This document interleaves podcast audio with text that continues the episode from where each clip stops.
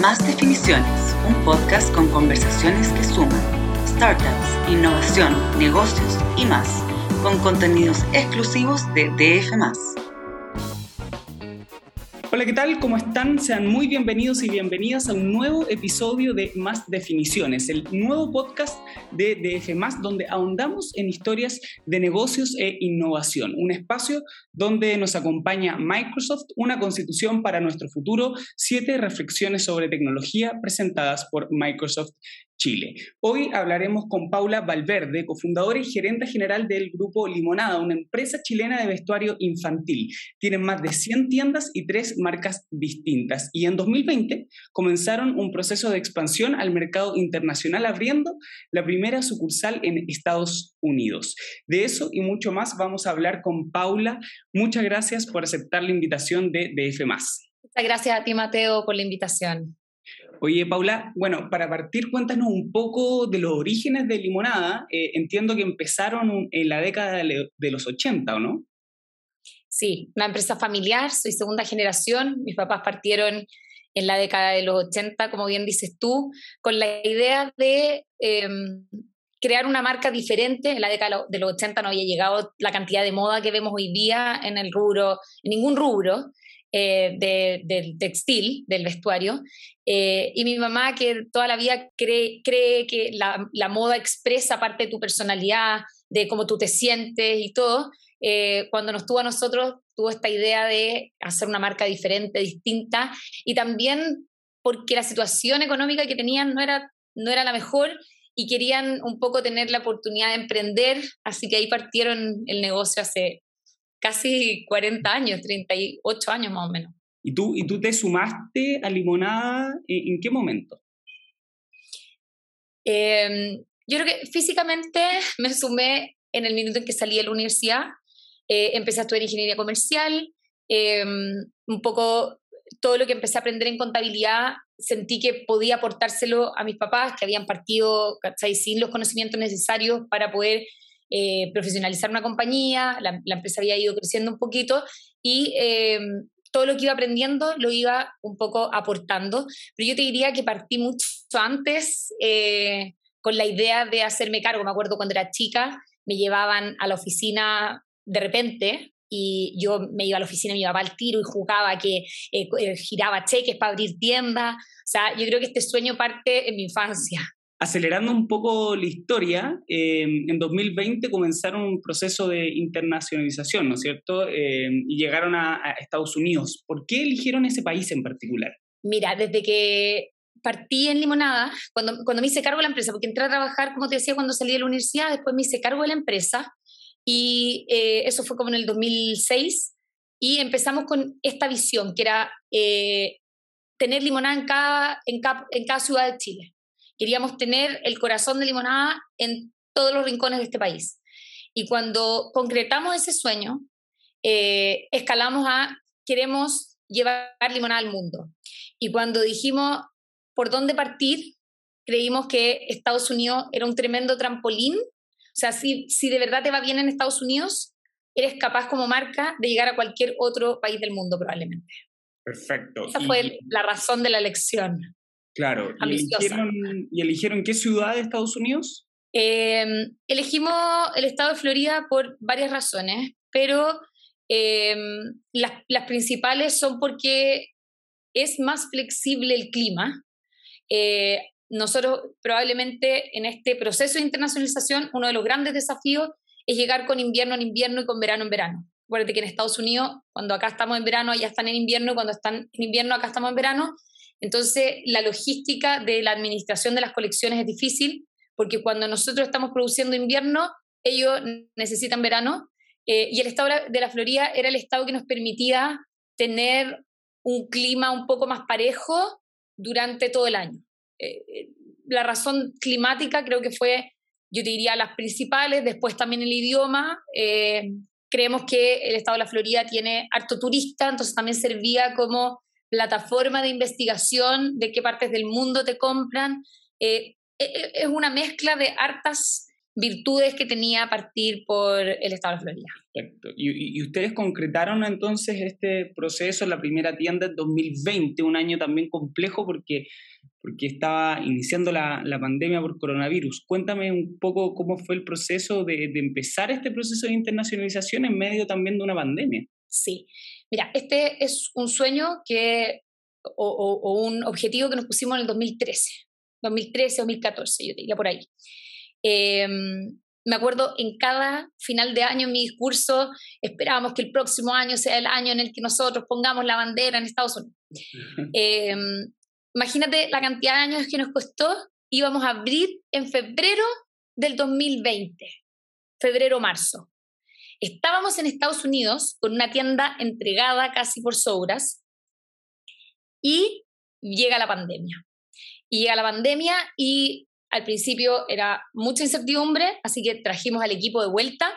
Tuvimos que devolver el local, imagínate, desde el 2013 esperando el momento y la pandemia un poco venía como a arrebatarnos esta oportunidad. Pero somos una empresa perseverante y eh, apenas vimos de nuevo salir el sol después de la pandemia, eh, o no después de la pandemia, pero en medio de la pandemia, los primeros luces de sol en el que ya Estados Unidos se reabría, tomamos la decisión de volver a hacer el intento y lo pudimos concretar un año después, en el 2021, en febrero del 2021. O sea, estábamos listos en febrero del 2020, la pandemia un poco viene a arrebatar este, este sueño, pero eh, vemos una luz de esperanza y volvemos a las negociaciones con Sobras y logramos concretar nuestra primera apertura en febrero del 2021. Así que estamos felices. O sea, se cumplió un año, Paula. Se cumplió un año, eh, ha sido súper desafiante. Eh, estamos justo ahora cumpliendo el año en la apertura, está el equipo acá de viajar ayer, un equipo acá de Chile, a la apertura de nuestra tercera tienda en Estados Unidos. Y, bueno, eh, en este año, ¿cómo, cómo han sido lo, los resultados allá? Mira, estamos contentos. Eh, como te decía, era un plan que teníamos para el 2020, improvisamos en el 2021, entonces hemos enfrentado algunos problemas, por ejemplo, de stock, de no tener los stocks necesarios. Eh, hemos, hemos tenido que ir entendiendo también que las marcas que llegan a Estados Unidos necesitan un poco entender la forma en que eh, los clientes consumen y hemos tenido que ir adaptándonos, pero estamos contentos, estamos contentos, no esperamos nunca eh, que el crecimiento de las ventas iba a ser tan importante y lo que nos deja más contentos es que lo que valora el cliente de la marca ya, dentro de los levantamientos que hemos hecho y todo, es el diseño, que es lo mismo que valora la gente acá en Chile. Entonces creemos que la decisión de que había una ventaja competitiva capaz de triunfar en el mercado americano, eh, efectivamente está. Y ahora solamente creemos que es un diamante en bruto que hay que pulir, pulir hasta que, hasta que ya estemos consolidados. Claro.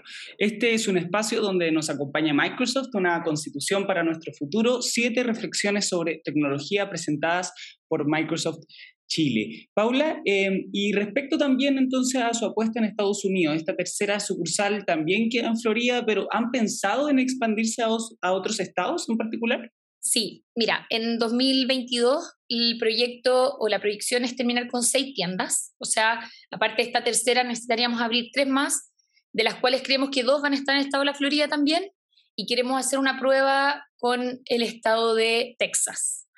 Eh, logísticamente es cerca, eh, sí tenemos que abordar este problema climático, o sea, a, tal, a tal modo de que hoy día, en febrero, cuando acá hay 33 grados de calor en Chile, allá hay una pista de patinaje en hielo sobre el mall.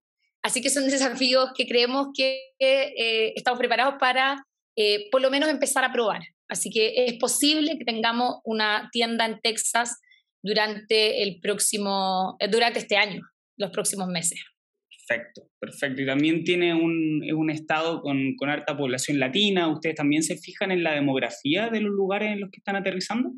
Sí, absolutamente. Eh, en este minuto, como te decía, eh, la logística también es importante. La logística es un costo eh, no menor en Estados Unidos. Nos hemos dado cuenta de que es superior al que tenemos aquí en Chile.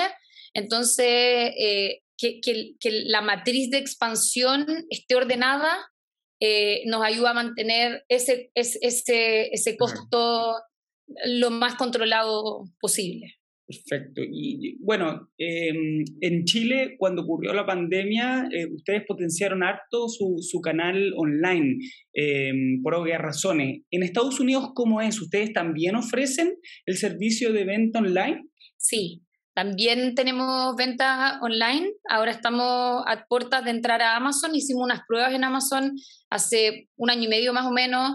Em, tuvimos algunos eh, temas con respecto a stock, ahora lo solucionamos, vamos a volver a entrar a Amazon y también vendemos a través de limonadashop.com, que es nuestro eh, sitio web de Estados Unidos.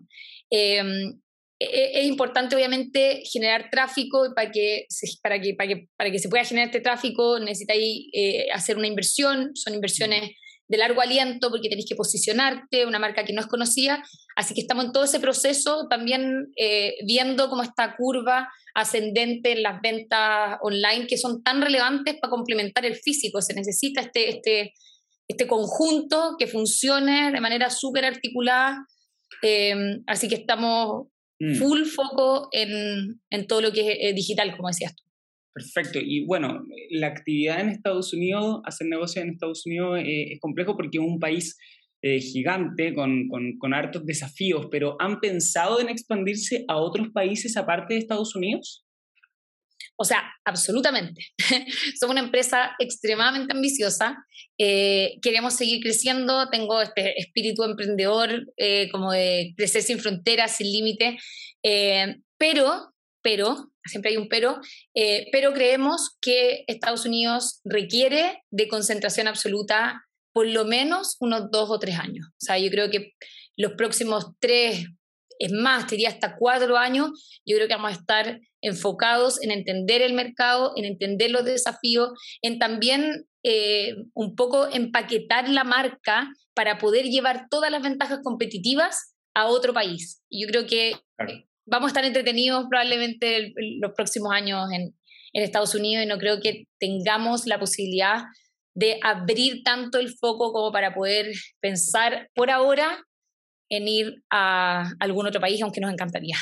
Claro, eh, y, además ustedes tomaron la decisión de, seguir con la marca limonada, ¿no es cierto? O sea, ustedes no cambiaron la marca eh, en su arribo a Estados Unidos, ¿cierto? No, dejamos la misma marca, estamos haciendo cambios en, en la imagen, de marca eh, que también vamos a hacer en Chile. En Chile vamos a hacer un piloto de, de, de, un, de un, como New Concept Store de limonada, eh, más moderno, que un poco apoye el propósito que tenemos, que es mm. empoderar a nuestras niñas, que se sientan capaces de eh, lograr sus sueños.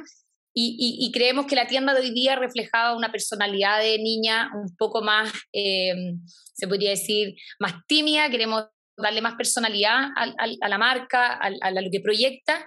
Y estamos en, este cambio que no solamente se va a ver en Estados Unidos, sino que también se va a ver en Chile.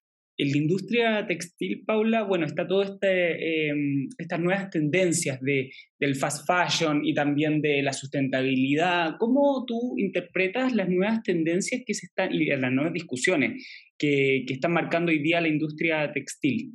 Yo creo que tenemos tremendos desafíos Em, necesitamos como compañía hacernos cargo del problema que tenemos como, como, como, como sociedad, como mundo, en, en términos de el calentamiento global y lo que nuestra industria produce, eh, sobre todo con esto de la moda rápida, que tiene mucho que ver con el transporte. Uno cree que solamente el tema de la contaminación se genera en la elaboración de, de, prenda y está mucho em, eh, el tema de hacer prendas orgánicas, pero la mayor huella que dejamos es en los transportes. Entonces creemos que, y en limonada, la ropa, me acuerdo antiguamente, y hoy día trabajamos con la misma calidad, pasaba de generaciones en generaciones. Me acuerdo que la mamá decía, oye, este mismo vestido se lo puse a mi hija, mi... pero hoy día hay algo muy fuerte con esto de cambiar y cambiar y cambiar y cambiar y cambiar la ropa, yo creo que vamos a tener que acostumbrarnos a vivir con menos y poder reutilizar. Eh, me da la sensación de que al final eh, es un, compromiso que tenemos que tener las marcas y la mm. sociedad en general de pensar cómo podemos eh, empujar a tomar buenas decisiones para en pro al final del medio ambiente. Perfecto. Y bueno, de vuelta a Chile, em, ustedes tienen, bueno, muchas sucursales en, suelo nacional. Em, ¿Tuvieron que cerrar algunas sucursales producto de la pandemia? ¿Cómo fue todo ese proceso acá en Chile?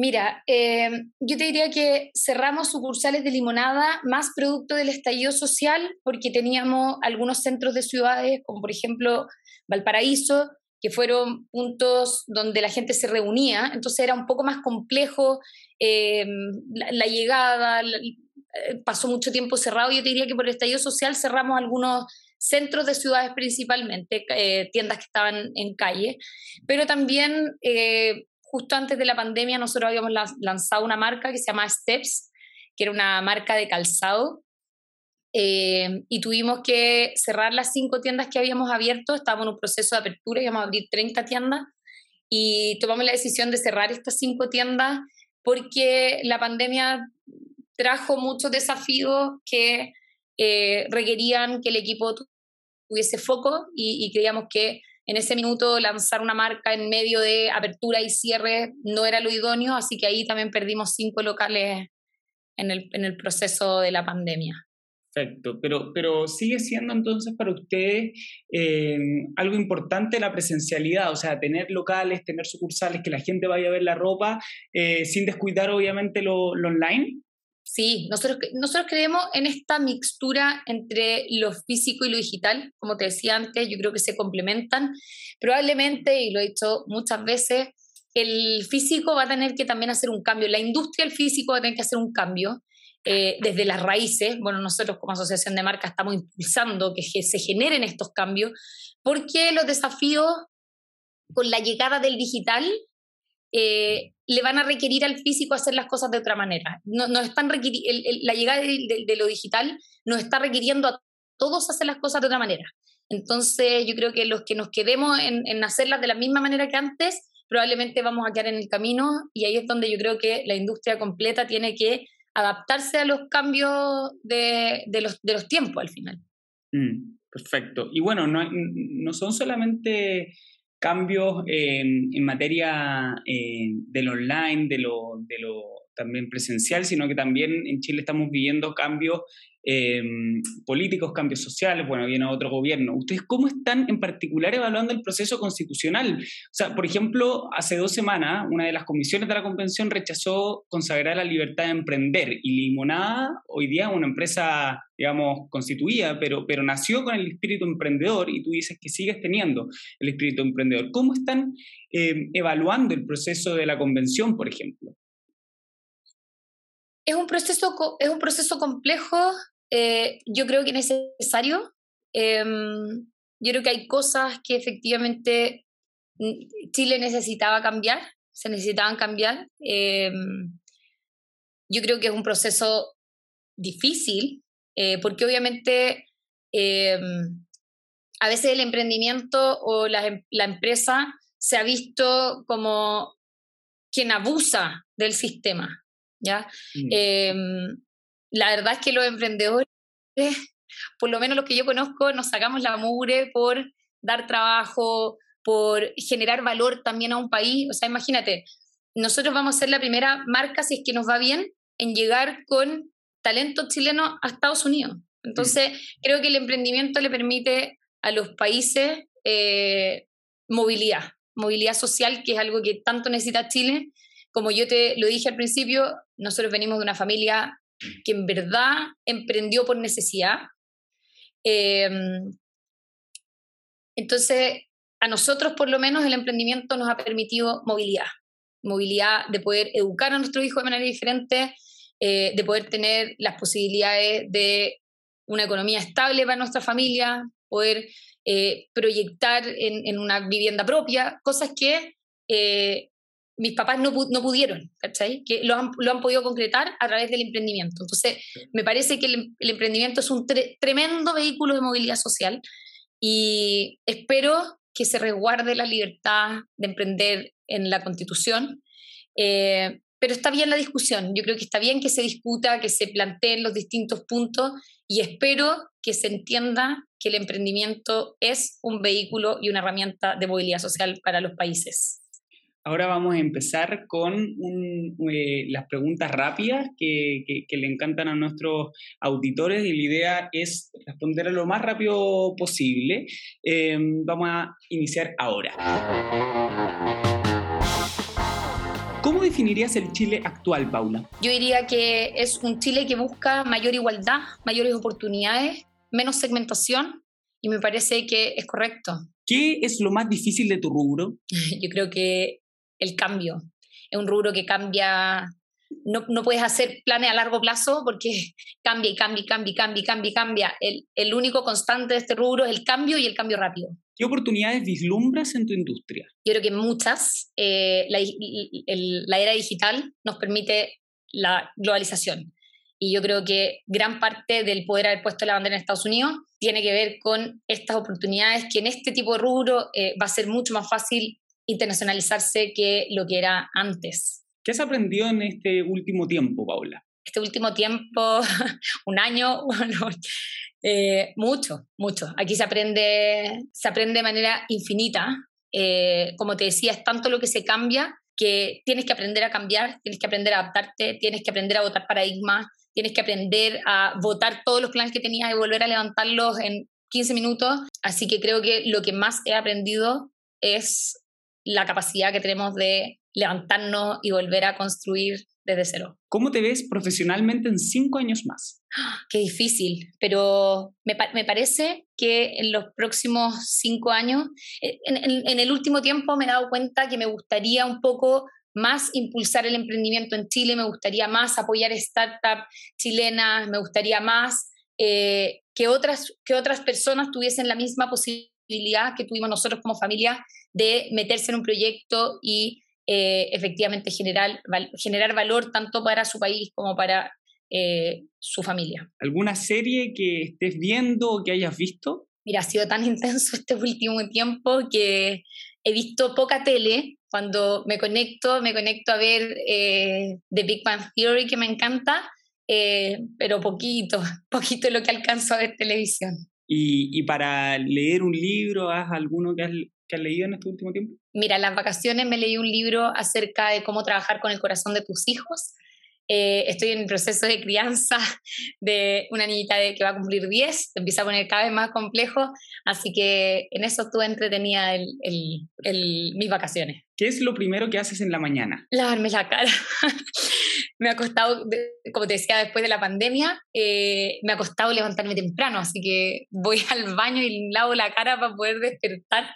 Eh, yo te diría que eso es lo primero que hago en la mañana y después vestirme rápido y partir al trabajo. Y bueno, sabemos que, que, vienes llegando de las vacaciones, pero ¿algún lugar donde te gustaría ir en las próximas vacaciones? Sí, me gustaría ir a Europa, no conozco, y mm, me gustaría conocer París. Eh, íbamos a viajar en septiembre, teníamos pasajes comprados con mi, con mi marido y mis hijos y por la pandemia los niños como no estaban vacunados no los dejaron viajar. Así que espero en algún momento poder utilizar esos pasajes que quedaron ahí y conocer París. Perfecto. Bueno, muchas gracias Paula por participar en este podcast presentado por Microsoft, una constitución para nuestro futuro, siete reflexiones sobre tecnología presentadas por Microsoft Chile. Muchas gracias de nuevo, Paula, por participar. Gracias, Mateo, a ti por la invitación y a más. Perfecto. Y a todos ustedes que están escuchando, los dejamos más que invitados para la próxima semana a escuchar al próximo invitado o invitada de Más Definiciones, el podcast de negocios de DF. Nos vemos la próxima semana. Chao, chao. Esto fue Más Definiciones, un podcast con conversaciones que suman startup, innovación, negocios y más, con contenidos exclusivos de DF.